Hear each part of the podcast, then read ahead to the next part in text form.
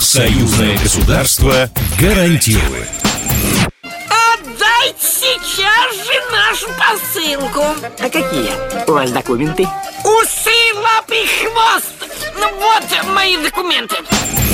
Здравствуйте, с вами Екатерина Шевцова и программа «Союзное государство гарантирует». Мы разбираем простые житейские ситуации, с которыми может столкнуться каждый, кто приезжает из Беларуси в Россию наоборот.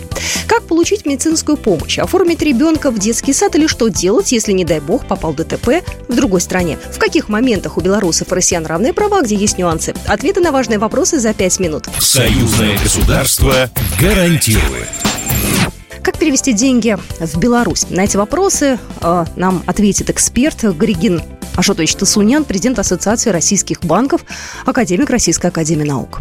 Если у вас есть реквизиты получателя, и если это не какие-то гигантские суммы, то никакой проблемы нет. Эти реквизиты в своем банке, если он не санкционный и, соответственно, рыночный банк, который работает с клиентами в нормальном режиме, то вы приходите и говорите, будьте добры, переведите с моего счета по этим реквизитам вот эту сумму.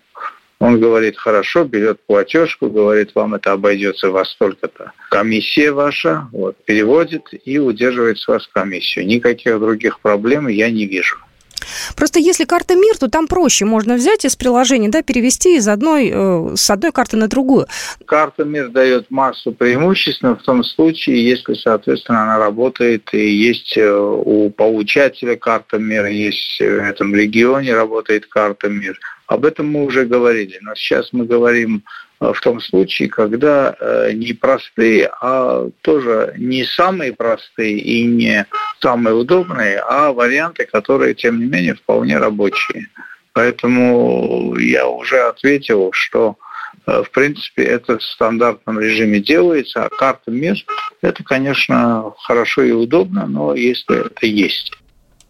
А для этого обязательно нужно ехать в банк или можно это сделать дистанционно? Потому что, ну, знаете, там цена вопроса полторы тысячи рублей. Если, угу. если, если у вас, э, соответственно, есть дистанционная возможность управления своим счетом, то вы можете сделать это дистанционно. Вы, опять же, набираете соответствующие реквизиты вашего коллеги. Единственное, что дистанционное обслуживание определенным образом ограничено с точки зрения там, номера. Если у него есть своя карта, и вы вводите это в базу данных, и у банка отражается это, значит, можете сделать и дистанционно. В этом случае вы просто должны проконсультироваться со своим банком. Он скажет, да, это делается по следующему алгоритму. Или он вам скажет, что нет, у нас э, нет э, у вас э, так скажем, интернет-банкинга, такой возможности нет, приезжайте, мы вам сделаем это на месте.